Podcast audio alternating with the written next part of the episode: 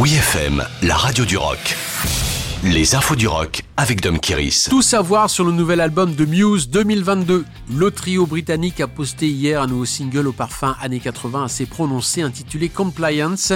Avec la livraison de ce nouveau single, Muse a dévoilé officiellement le titre du nouvel album Will of the People et sa sortie planifiée pour le 26 août 2022. À l'écoute des deux premiers singles, on peut s'attendre à une palette de styles assez variée. En effet, après One Stand Down, le premier extrait dévoilé il y a quelques semaines, on passe d'une ambiance néo-metal rentre dedans à une sonorité synthé-pop vintage pour le nouveau single qui dénonce une certaine complaisance vis-à-vis des démagogues de tous bords. Si l'atmosphère générale du disque créé entre Los Angeles et Londres pendant la pandémie est morose et anxiogène, Matt Bellamy explique dans le communiqué de presse que Will of the People est influencé par l'incertitude et l'instabilité croissante dans le monde.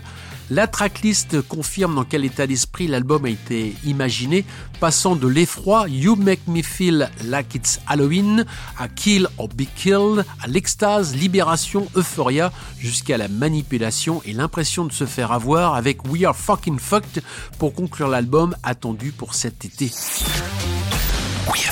Arcade Fire revoit la lumière. En ce vendredi 18 mars, le collectif canadien fait son grand retour en partageant le nouveau single Lightning One 2 accompagné de sa vidéo.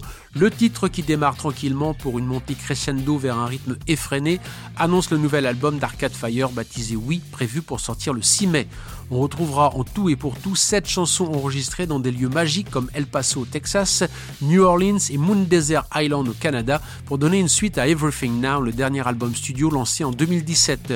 Ce sixième album du groupe de Montréal animé par Win Butler et Régine Chassagne a été réalisé en collaboration avec Nigel Godrich, le producteur attitré de Radiohead depuis OK Computer.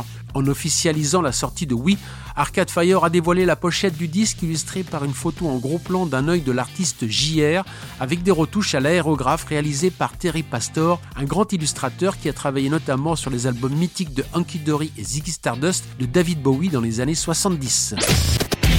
Retrouvez toutes les infos du rock sur wfm.fr.